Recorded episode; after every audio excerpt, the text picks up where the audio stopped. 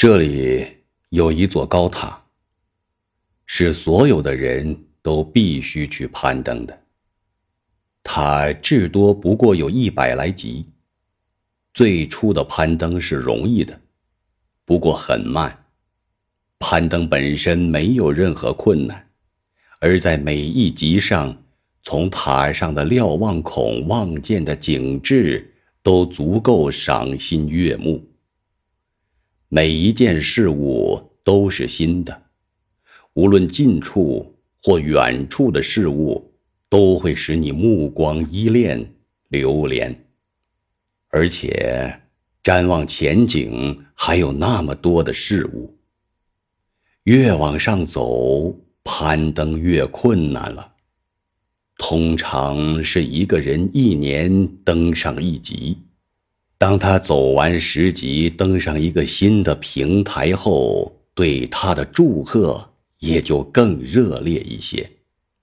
每一次。人们都希望他能长久的攀登下去，这希望也就显露出更多的矛盾。这样，大多数被称作正常人的一生就如此过去了。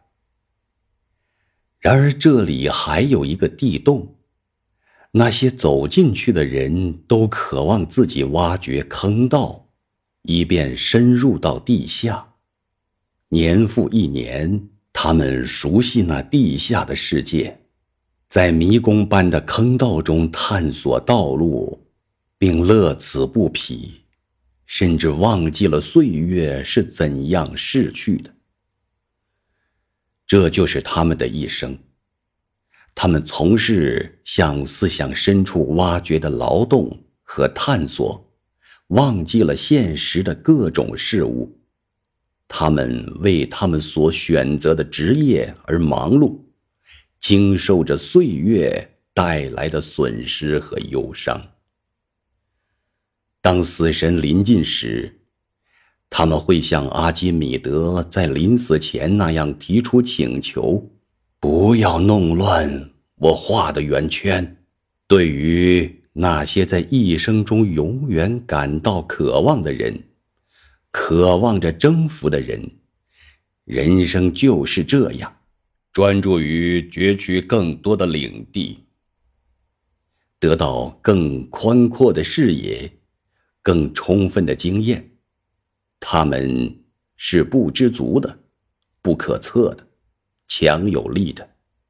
他们保持着青年的全部特征：爱冒险，爱生活。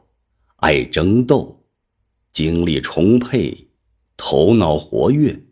无论他们多么年老，到死也是年轻的，好像鲑鱼迎着激流。他们天赋的本性就是迎向岁月的激流。